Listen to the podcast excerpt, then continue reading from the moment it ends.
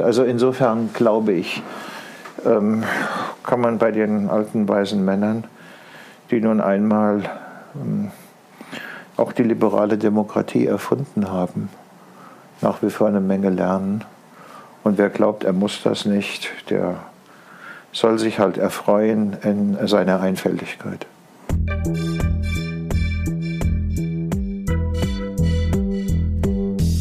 Willkommen bei Studio Libero, dem Podcast des Schweizer Monats, der Autorenzeitschrift für Politik, Wirtschaft und Kultur. Herfried Münkler ist emeritierter Professor für politische Theorie und Ideengeschichte. Er spricht über den Zustand der US-amerikanischen Demokratie, über die Eskalationsgefahren im Ukraine-Krieg und darüber, was man heute noch von Karl Marx, Richard Wagner und Friedrich Nietzsche lernen kann. Die Fragen stellt Wojn Sascha Vukadinovic, Redakteur des Schweizer Monats. Die Produktion dieses Podcasts wurde unterstützt von PMG Investment Solutions und Reichmut und Co. Privatbankiers. Doch jetzt direkt ins Gespräch. Herr Fried Münkler, Sie sind einer der wichtigsten Politikwissenschaftler Deutschlands. In den USA ist am Dienstag gewählt worden. Wir sprechen am Morgen danach. Die Demokraten haben keinen Totalverlust erlitten und es kam auch nicht zu Gewalttaten, die befürchtet worden sind. Ist die Demokratie in den USA in Gefahr? Demokratie ist eigentlich immer in Gefahr, weil äh, sich Entwicklungen auftun können, die Demokratie in Frage stellen. Und äh, ähm, sie war in den USA in Gefahr, aber da kann man sagen, da hat das institutionelle System im weiteren Sinn der Rechtsstaat äh, die Willkür eines eigentümlichen Präsidenten Trump ausgehalten ähm, der Höhepunkt der Gefährdung war sicherlich der Sturm aufs Kapitol. Ähm, und äh, jetzt ist es zwar ein gespaltenes Land, das zeigen auch die jetzigen Ergebnisse, auch die Unversöhnlichkeit zwischen den äh, Gruppen der jeweiligen ähm, Anhänger, aber im Prinzip muss man sagen, damit muss Demokratie fertig werden können, äh, als, ein, als eine Ordnung, die auch scharfe Auseinandersetzungen, prinzipielle Gegensätze erträgt, freilich unter einer Voraussetzung, nämlich dass der Konflikt letzten Endes ein Modus der Inklusion einer Gesellschaft ist. Das ist ja eigentlich die Grundidee äh, der Demokratie und äh, da ähm, steht es zurzeit wohl in den USA so ein bisschen auf der Kippe, äh, dass der Konflikt nicht mehr zusammenführt im Konflikt, sondern eher trennt und spaltet. Es gibt ja jetzt in Europa gegenwärtig nicht wenige Stimmen, die behaupten, dass die Corona-Maßnahmen die Demokratie auf diesem Kontinent beschädigt hätte. Wie sehen Sie das? Naja, ich meine, zunächst mal sind äh, alle Corona-Maßnahmen ähm, formal rechtsstaatlich ähm, beschlossen worden, beziehungsweise auf diesem Weg überprüft worden. Ähm, es gibt eine Reihe von Leuten, die die Maßnahmen zum Schutz anderer als einen Eingriff in ihre körperliche Freiheit und ähnliches, also von der Maske bis äh, zum Impfen gesehen haben. Aber das ist ein Freiheitsbegriff, der vielleicht sich für tendenziell anarchische Gesellschaften von Handwerkern und Bergbauern eignet in Gesellschaften, in denen die Menschen sehr eng zusammenleben, äh, die äh, Kontakte sehr dicht sind, also dementsprechend natürlich auch die Infektionsgefahr. Äh, da muss man sich schon immer fragen, wie Immanuel Kant das formuliert hat, ob, der, ob die Inanspruchnahme meiner eigenen Freiheit mit der Inanspruchnahme der Freiheit der anderen zusammen bestehen kann.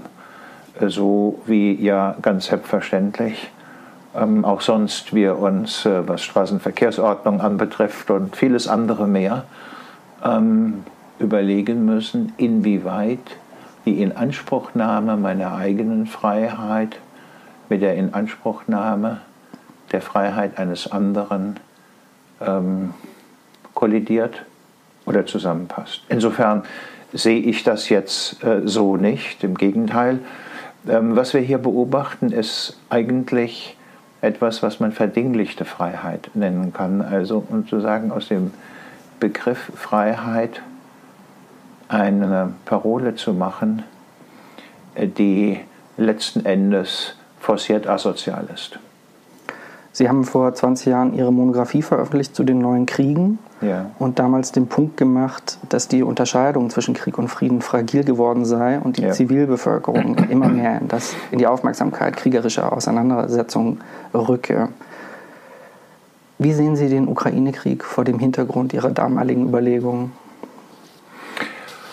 Ja, in mancher Hinsicht ist der Ukraine-Krieg eine Rückkehr eigentlich zu dem überwunden geglaubten Staatenkrieg. Nicht? Also sagen, wenn man sich die Schlacht im Donbass oder auch die Schlacht um Charkiw oder zuvor um Kiew anguckt, äh, die zunächst einmal wesentlich als eine Auseinandersetzung der Spezialisten ähm, für die Gewalt auf beiden Seiten sich dargestellt hat. Aber dann wurde in der Tiefe des Geschehens, auch nach der Rückeroberung äh, von äh, Gebieten, die die Russen besetzt hatten, doch sichtbar, dass die russische Armee nicht nur eine marode Armee ist, weil sie nicht gut geführt ist, sondern auch aus vielen marodierenden Soldaten besteht, die Krieg gegen die Bevölkerung äh, führt, die äh, vergewaltigen und foltern, die plündern und vieles andere mehr, sodass also zunehmend sich Elemente dessen, was ich die neuen Kriege genannt habe, die ja in Wahrheit eine Rückkehr eigentlich zu der Art der Kriegführung des Dreißigjährigen Krieges, also sozusagen der, einer Form der Selbstfinanzierung und Selbstalimentierung von Soldaten durch Auspressen der Bevölkerung, die man ähm, gerade in der Hand hat, ähm, gewesen ist. Und das scheint auch hier zu sein. Offenbar können die Russen ihre Soldaten nicht äh, regulär und regelmäßig und zuverlässig bezahlen, ausrüsten, versorgen, hygienisch versorgen, versorgen nach Verwundungen, äh, sodass in wachsendem Maße sich auch der Krieg der Soldaten gegen ukrainische Zivilbevölkerung richtet, vor allen Dingen, wenn die nicht botmäßig ist und sagt, okay, ihr seid die Befreier, wir begrüßen euch, sondern eher auf ihrer ukrainischen Identität und Zugehörigkeit bestehen. Insofern ähm, haben wir auch hier so etwas wie ein Einwandern von Vorstellungen, bei denen man sagen kann, ja, das ist eine Auflösung der klaren Trennlinie, der Kriegsregeln der Hager Landkriegsordnung und äh, vieles andere mehr einerseits. Und andererseits in der jetzigen Phase des Krieges kann man auch beobachten, ich würde mal sagen, das ist die vierte Phase des Krieges, wenn die erste Schlacht um Charkow war, die zweite die äh, Materialschlacht im Donbass, die dritte die ukrainische Gegenoffensive und jetzt sozusagen die systematische Zerstörung ukrainischer Infrastruktur. Ähm, entlang der Vorstellung, äh, wenn wir das Land schon nicht erobern können, äh, dann äh, soll es äh, diejenigen, die es wieder aufbauen müssen, möglichst teuer zu stehen kommen. Dann zerschlagen wir es eben und machen es kaputt. Wie schätzen Sie Wladimir Putin ein? Naja, er hat sicherlich die Dinge nicht mehr völlig in der Hand. Er hatte wohl die Vorstellung, ähm, es läuft tatsächlich auf eine schnelle Militäroperation hinaus ursprünglich. Ähm, die Regierung wird abgesetzt und durch ein Moskau-treues Regime ersetzt und äh, große Teile der Bevölkerung jubeln den Russen zu und erklären sie zu ihren Befreiern. Das äh, scheint die Vorstellung äh, gewesen zu sein. Und als das äh, nicht funktioniert hat und auch sich herausstellte, hm, die Sache läuft diesmal anders als 2014 bei der Annexion der Krim und der Installierung der ähm, Separatistengebiete von Donetsk und äh, Luhansk, hm, der Westen liefert Waffen, der Westen unterstützt die Ukraine, der Westen hält gewissermaßen die ukrainische Widerstandsfähigkeit aufrecht. Dann zeigte sich, dass gewissermaßen die russische Armee nicht die Tiefe der Fähigkeiten hat, um einen sehr lange zu führenden Krieg durchzuhalten. Und jetzt steht Putin vor dem Problem, wie er aus diesem Krieg so herauskommt, dass er nicht wie ein geprügelter Hund das Schlachtfeld verlässt, sondern irgendwie einen Knochen mitnehmen kann. Aber mh, hm, das ist im Augenblick nicht erkennbar. Und insofern steht er tendenziell mit dem Rücken an der Wand. In gewisser Hinsicht gilt das aber natürlich auch für Zelensky. Wenn Zelensky einen Waffenstillstand abschließen will, der nicht in der Wiederherstellung der Grenzen von, na seien wir mal großzügig, vom 23. Februar äh, 2022 besteht, dann wird er natürlich in seiner eigenen Bevölkerung auch Widerstand erfahren. Und ähm, das sind die ähm, Probleme auf beiden Seiten, die der so leichtfertig ausgesprochenen Forderung, jetzt ist die Stunde der Diplomatie, die müssen verhandeln. Die Frage ist, wie bringt man beide Seiten mit kriegerischen Mitteln oder mit äh, Zusagen von Sicherheitsgarantien dazu, an den Verhandlungstisch zu gehen und wirklich ernsthaft zu verhandeln. Und das sehe ich im Augenblick noch nicht. Wie bewerten Sie Deutschlands Rolle in diesem Krieg? Ja, als eine forcierte Lernkurve, möchte ich mal sagen. Nicht die 5000 Helme, die äh, Verteidigungsministerin Lamprecht am Anfang angeboten hat, äh, waren aus heutiger Sicht betrachtet natürlich ein Witz, ähm, der durchaus zynische Elemente enthalten hat.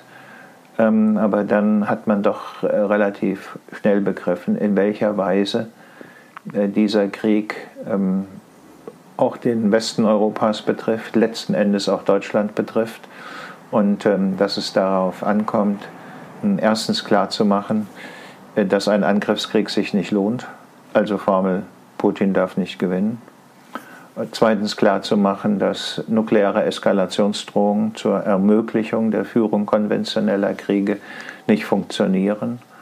Ähm, und drittens deutlich äh, zu machen, äh, dass Verträge, also in diesem Falle das Budapester Memorandum, in dem ja unter anderem auch Russland neben Großbritannien und den USA die Unversehrbarkeit der ukrainischen Grenzen zugesichert haben, doch eine gewisse Bedeutung haben und das nicht nur die Fähigkeit eines nuklearen Gegenschlages äh, sicherstellt, dass die eigenen Grenzen unverletzlich sind. Die Schweiz hat die EU-Sanktionen gegen Russland weitgehend übernommen. Ist sie überhaupt noch neutral?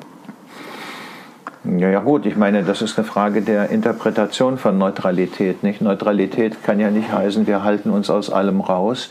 Neutralität kann nicht heißen, wenn ich auf der Straße stehe und irgendeiner fällt über einen anderen her und äh, versucht, ihn zum Tode zu bringen, dass ich dann die Hände in die Hosentasche stecke und mir ein Liedchen pfeife, sondern äh, Neutralität ist eine äh, bestimmte, definierte Position äh, im Hinblick auf Kriege. In mancher Hinsicht glaube ich, ist äh, die Schweizer Neutralität nach 1945 sowieso eher eine politische Fiktion äh, denn de facto ist die Schweiz militärisch geschützt durch die NATO. Oder wenn die NATO zusammenbrechen würde, wäre es auch mit der Schweiz vorbei. Und zweifellos könnte sie sich gegen ein, gegenüber einem sowjetisch beherrschten Europa, wie das ja bis in die späten 80er Jahre äh, die Vorstellung war, nicht behaupten. Ökonomisch ist die Schweiz tief integriert in die westlichen Wirtschaftskreisläufe. Aber es gibt natürlich Gründe, die aus der Schweizer Geschichte heraus resultieren, die mit den Gegensätzen der französischsprachigen, der deutschsprachigen, der italienischsprachigen äh, Bevölkerung in den beiden Weltkriegen äh, zu tun haben, die mh, dazu geführt haben, dass äh, die Schweizer Neutralität in, bei Teilen der Bevölkerung zumindest zu einem Fetisch geworden ist, verbunden mit der Vorstellung, wir sind damit sehr gut gefahren im 20. Jahrhundert, vor allen Dingen in der ersten Hälfte des 20. Jahrhunderts. Aber mh, hm, letzten Endes äh, ist der Wert und die Bedeutung von Neutralität ähm, im Hinblick auf geopolitische Konstellationen zu betrachten. Und diese geopolitischen Konstellationen äh, sind jetzt keine, die irgendwie die Schweizer Neutralität als ein politisch bemerkenswertes auszeichnen, wie das in der Zeit des Kalten Krieges die finnische und schwedische Neutralität gewissermaßen als Pufferzonen am Gegensatz der Blöcke oder auch die österreichische und die jugoslawische Neutralität äh, gewesen sind, die gleichsam sozusagen Trennstreifen äh, zwischen den Blöcken gewesen sind, sodass die Blöcke nur direkt aufeinander gestoßen sind auf äh, deutschem Territorium und ähm, teilweise noch an der Nordgrenze Griechenlands und der Türkei. Ähm, die Schweizer waren eigentlich sozusagen kein Akteur innerhalb dieses Spiels und die Neutralität spielte dabei auch keine Rolle. Aufgrund der Themen, die Sie jetzt angeschnitten haben, ist ja immer öfter zu vernehmen, dass die Welt am Abgrund stünde. Haben Sie Angst vor einem dritten Weltkrieg? Nein, eigentlich nicht. Ich meine, Angst lähmt ja in der Regel und wer Angst hat, ähm, der macht sich auch keine vernünftigen Gedanken, sondern der ist sozusagen eingekesselt in seiner Angst.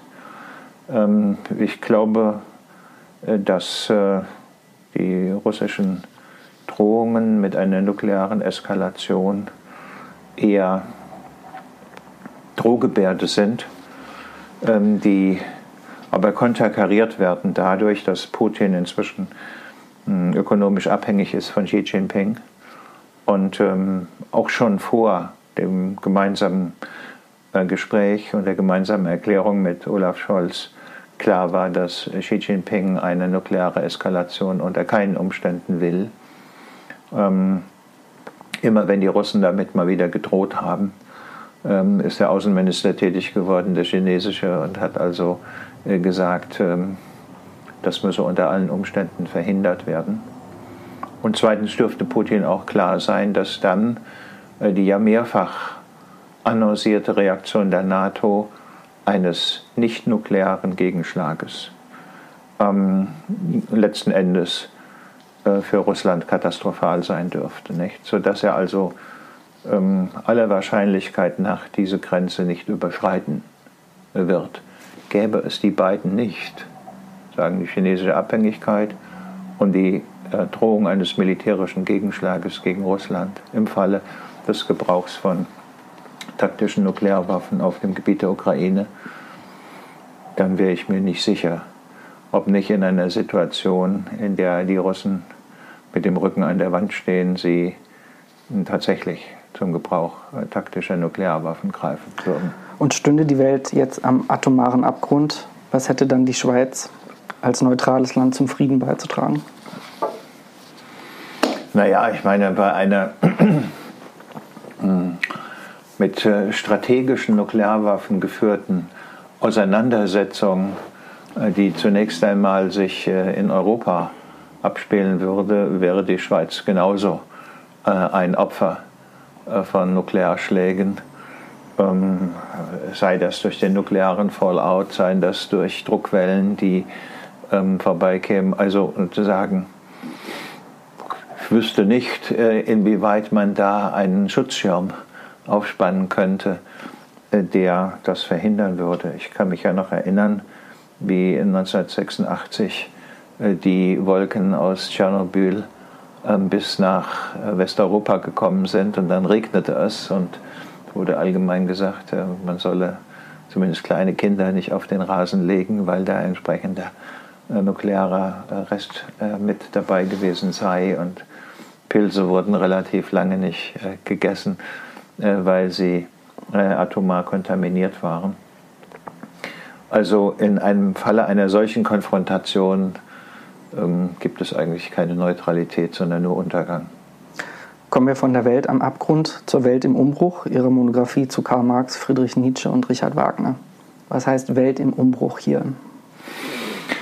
Ja, was mich ja interessiert hat, als ich äh, dieses, dieses Buch geschrieben habe, waren drei prägende Figuren des 19. Jahrhunderts, der zweiten Hälfte des 19. Jahrhunderts zumal, die in sehr unterschiedlicher Weise die Auflösung der alten europäischen Gesellschaft, Ancien Regime, ähm, den entsprechenden Gesellschaftsordnungen sehr ständig strukturiert beobachten,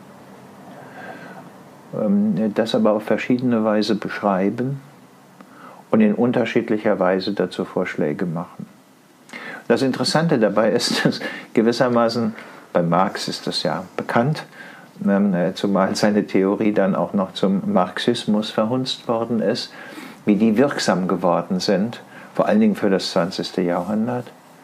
Ähm, äh, Wagner vielleicht am wenigsten, wenn wir jetzt äh, mal nicht sagen wollen, der, die Nazi-Bewegung ist in hohem Maße eine durch Wagner geprägte Bewegung, das ist sie nicht, auch wenn Hitler ein großer Wagner-Freund war aber auch Nietzsches Ideen, die nicht auf die Klassensolidarität abheben in einer solchen Situation des Umbruchs, sondern eigentlich auf die Figur des herausragenden Einzelnen, der sich zu behaupten hat. äh, in einer Welt der Massen, die Nietzsche als Bedrohung für den Einzelnen, für seine Kreativität und vieles andere mehr ansieht. Das sind sozusagen Entwürfe einer veränderten Welt und Imperative, die formuliert werden für die Gestaltung des Umbruchs und ähm, dessen, was dabei herauskommt, ähm, die ich gerne so nebeneinander gehalten habe. Ähm, und das auch im Hinblick auf Leute. Nietzsche und Wagner hatten ja viel miteinander zu tun, eine persönliche Freundschaft, dann eine tiefe Gegnerschaft, die aber gleichzeitig äh, doch auch durch eine wechselseitige Anziehung. Anerkennung sozusagen fortgeführt worden ist. Ähm, die Verbindungen zwischen ähm, Marx und Wagner sind äh, aufregender, weil sie persönlich nie was miteinander zu tun hatten, aber im Prinzip dieselben Ereignisse, vor allen Dingen die Revolution von 48, 49 kommentiert haben. Wagner geht ins Exil in die Schweiz, Marx geht ins Exil nach England sozusagen der eine geht zum Industrialismus, der andere eher in eine Welt, die noch äh, sehr viel konventioneller, bürgerlicher ist. Das könnte eine Rolle gespielt haben. Ähm, mir das also alles anzuschauen im Hinblick auf divergente wie konvergente Antworten auf eine Situation, die durch eine radikale Offenheit in die Zukunft hinein geprägt ist. Das fand ich spannend und aufregend. Jetzt gelten ja üblicherweise Marx, Nietzsche und Freud als die drei Gründungsväter der Moderne. Bei Ihnen ist es dank Wagner eine leicht verschobene Konstellation. Warum der Komponist und nicht der Psychoanalytiker? Ja gut, ich meine, zwischen, zwischen Nietzsche und Freud gibt es eine Reihe von, von äh, Verbindungslinien, aber dann wäre es wahrscheinlich sinnvoller gewesen, ähm, dann doch Schopenhauer äh, zu nehmen, aber Schopenhauer ist dann halt eine Generation älter und dann hätte ich sozusagen nicht mehr diesen zeitlichen Schnitt gehabt, den ich haben wollte.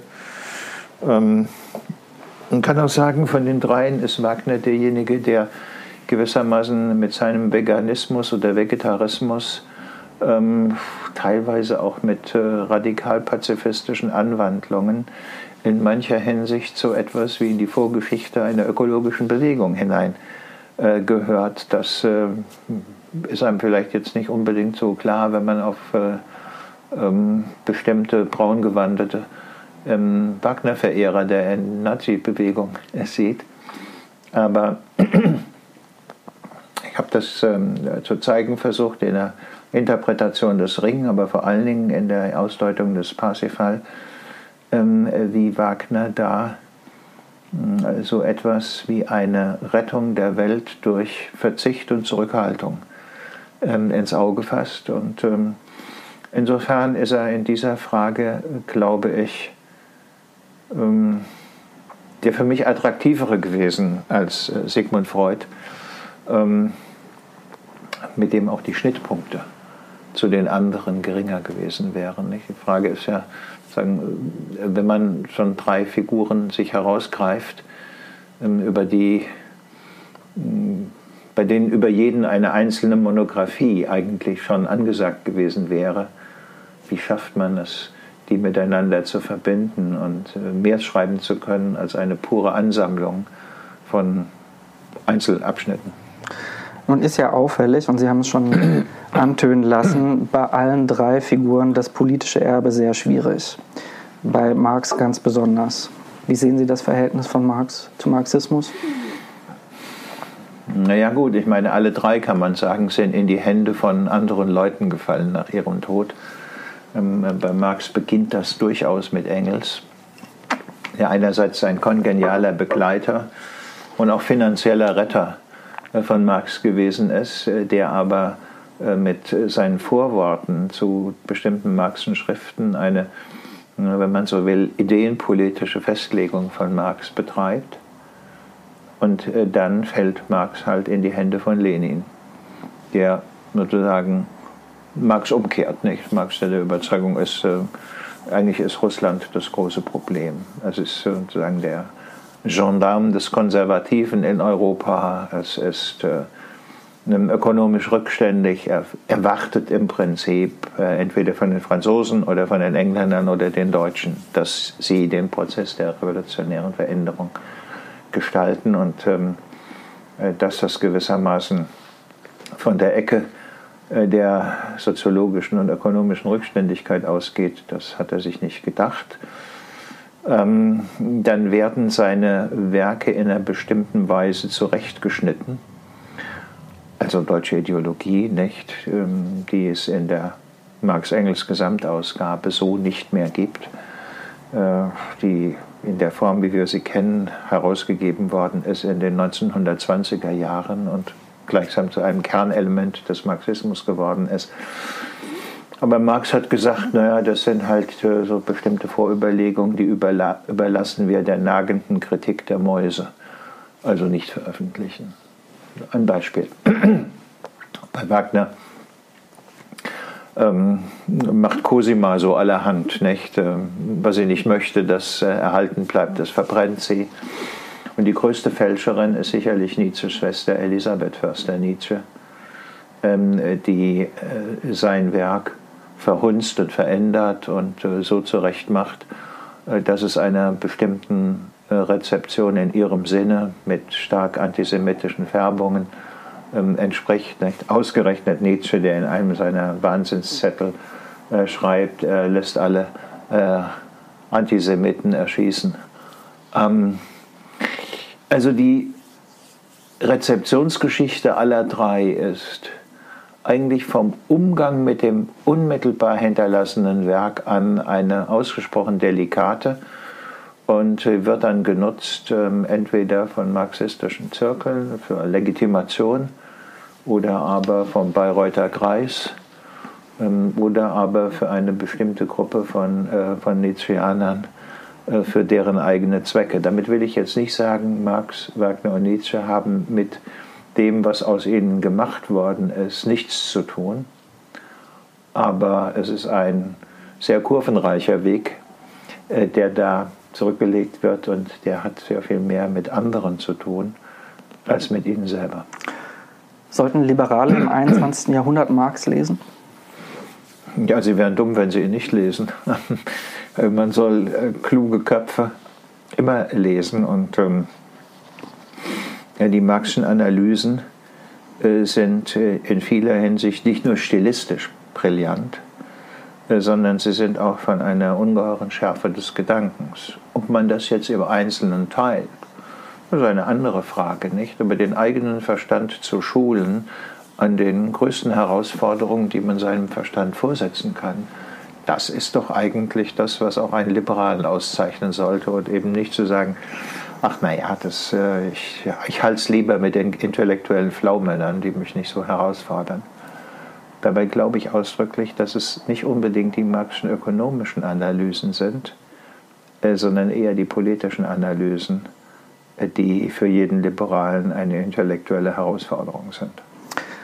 Das antiwestliche Ressentiment spricht häufig von alten weißen Männern, von denen es nichts zu lernen gäbe. Was entgegnen Sie?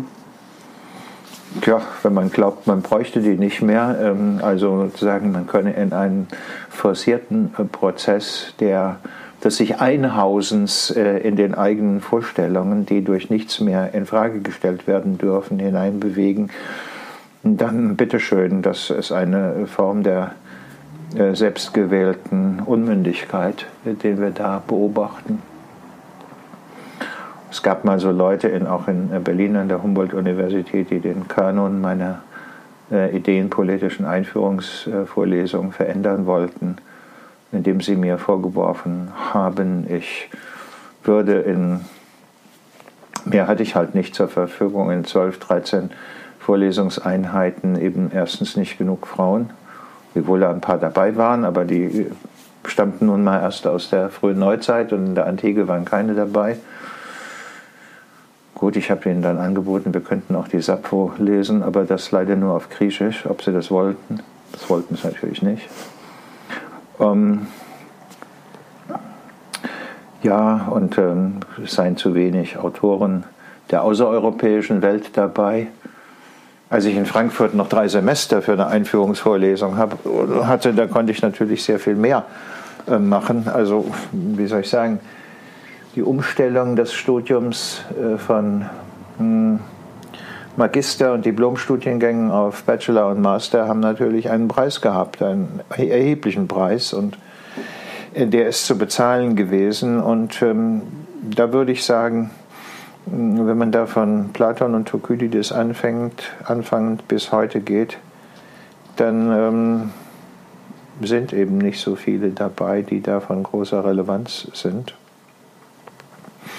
Und die müssen sich auch erst noch mal behaupten. Eine Zeit lang war Fanon einer der Heiligen, die da gelesen worden sind, aber die Fanonschen Gewaltfantasien ähm, sind jetzt auch nicht unbedingt das, was äh, einem vernünftig reflektierten Verhältnis ähm, zur Welt förderlich ist. Also insofern glaube ich, ähm, kann man bei den alten weisen Männern, die nun einmal auch die liberale Demokratie erfunden haben, nach wie vor eine Menge lernen. Und wer glaubt, er muss das nicht, der soll sich halt erfreuen in seiner Einfältigkeit. Sie wurden vor einigen Jahren Opfer einer studentischen Hetzkampagne. Was ist vorgefallen? Ja. Naja gut, die haben halt sozusagen ähm, dann so etwas inszeniert wie Münkler Watch äh, und haben ähm, je, nach jeder Vorlesung eher schlechte äh, Protokolle dessen, was ich vorgetragen habe, ins Netz gestellt und gesagt, ähm, ich sei halt ein solcher alter weiser Mann und würde diese und jene nicht äh, hinreichend äh, berücksichtigen und beachten, blieben aber in der Anonymität. Also keiner trat von denen sichtbar hervor, sondern sie agierten allein aus dem Netz. Ja, und dann irgendwann habe ich begriffen, das ist eine Auseinandersetzung, die musst du führen und wie willst du gewinnen. Und ähm, der Charme bestand darin, dass die behauptet haben, sie seien meine Studenten. Nun habe ich aber aus den Kreisen meiner wirklichen Studenten gehört, das sind gar keine Studenten von mir. Nur eine von denen war eingeschrieben an der Humboldt-Universität, aber in der Philosophie. Und die anderen waren sozusagen Leute aus der Berliner Szene. Also habe ich gesagt ähm, in der letzten Vorlesung, es gebe das Gerücht, ich selber hätte diese Kampagne in Gang gesetzt und die werde von meinem Büro aus gesteuert, aus äh, vielleicht jetzt äh, nicht besonders ehrenwerten Beweggründen. Ich erstens, ich wollte einmal die bekannteste Vorlesung eines Semesters in ganz Deutschland halten, sei mir gelungen. Und zweitens, ich äh, wollte vielleicht den Verkauf meiner Bücher steigern, sei mir gelungen und derlei mehr. Also sozusagen der Versuch, sie zu zwingen, aus der Deckung zu kommen. Zu sagen, nee, stimmt nicht, wir sind das, wir machen das. Sie kamen nicht. Und deswegen war diese Kampagne nach einem Semester vorbei. Ich halte das auch nach wie vor für den richtigen Weg, den Kampf aufzunehmen es sozusagen auch als ein, ich muss so sagen darf, asymmetrisches Gefecht zu führen. Ähm, und äh, nicht zu glauben, man solle zu einem Gericht gehen oder, oder sonst irgendwie sich als Opfer inszenieren, sondern, ha, wenn ihr wollt, dann führen wir die Auseinandersetzung und dann ähm, muss ich versuchen, gewissermaßen, wenn ihr ein äh, Terrain der Anonymität äh, gewählt habt, euch auf dem Terrain der Anonymität entsprechend entgegenzutreten. Heute gelten Sie als eines der frühen akademischen Beispiele für Cancel Culture im deutschsprachigen Raum. Finden Sie, dass sich das Problem seither verschärft hat? Das weiß ich nicht. Ich meine, ähm, ich selber habe mich da irgendwie nie canceln lassen, nicht? sondern war der Überzeugung, ja klar, natürlich, es gibt auch Elemente, in denen man Auseinandersetzungen führen kann, in denen man sie vielleicht auch produktiv führen kann. Aber man muss bereit sein, sie zu führen. Ja, das ist so, so eine Mischung, die man da beobachtet aus Heimtückigkeit äh, und, äh, ja, wie ich sagen, dem Augenblick geschuldeter Besserwisserei, die da seitens der Attackierenden eine Rolle spielt aber auch auf der Seite der Attackierten eine Form von Wehleidigkeit, äh, und fehlender ähm, Bereitschaft, sich damit auseinanderzusetzen. Nicht? Ich meine, in Wahrheit ist ein deutscher oder auch ein schweizerischer Hochschullehrer der freiste Mensch.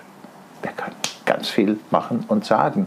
Und wenn ihm da irgendwelche Leute widersprechen, dann muss er auch in der Lage sein, den Widerspruch auszuhalten, ähm, entweder selber daraus zu lernen oder aber die Widersprechenden zu widerlegen. Ähm, und ansonsten gibt es jetzt gar keinen Grund, äh, in äh, Krokodilstränen zu verfallen. Eine letzte Frage.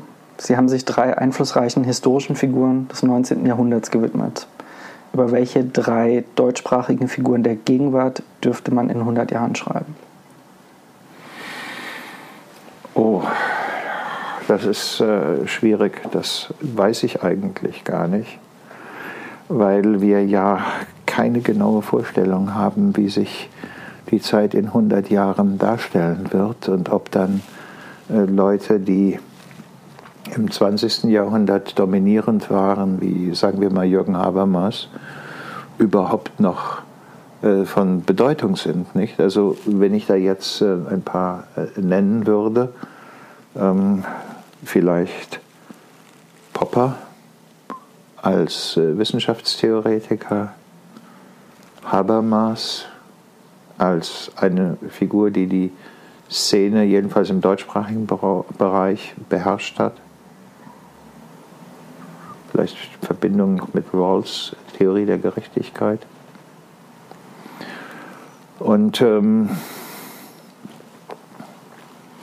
lassen Sie mich mal provokativ sagen, Henry Kissinger als einem äh, herausragenden Denker der Realpolitik, dann äh, ist das aber halt dann doch letzten Endes ein Blick, der aus der Gegenwart auf die Gegenwart geworfen wird ähm, und äh, der noch nicht die Schleife des Rückblicks aus äh, einer Position in 100 Jahren hat. Insofern ähm, würde ich mal sagen, lassen wir uns überraschen. Vielleicht auch von chinesischen Historikern, die auf Europa zurückblicken werden. Das kann man nicht ausschließen, wiewohl, gut, ich bin des Chinesischen nicht mächtig und äh, also darauf angewiesen, äh, dass ich Übersetzungen lese. Hm das, was ich da gelesen habe, ist jetzt letzten Endes nicht so aufregend, dass ich sagen würde, ähm, das wirft alles, äh, was wir bislang gedacht haben, über den Haufen. Eher würde ich sagen, in den Reihen der Strategietheoretiker ist Sun Tzu oder Sun Tzu. Ähm, das ist schon eine Gestalt, die ist schon sehr lange äh, tot. Ähm, eine Figur, die aus dem chinesisch-ostasiatischen Gedankenkreis für uns von allergrößtem Interesse ist, als Komplementärgestalt vielleicht zu Clausewitz. Herr Friedmunkler, vielen Dank für das Gespräch. Gerne. Das war Studio Libero, ein Podcast des Schweizer Monats. Weitere Informationen finden Sie unter www.schweizermonat.ch.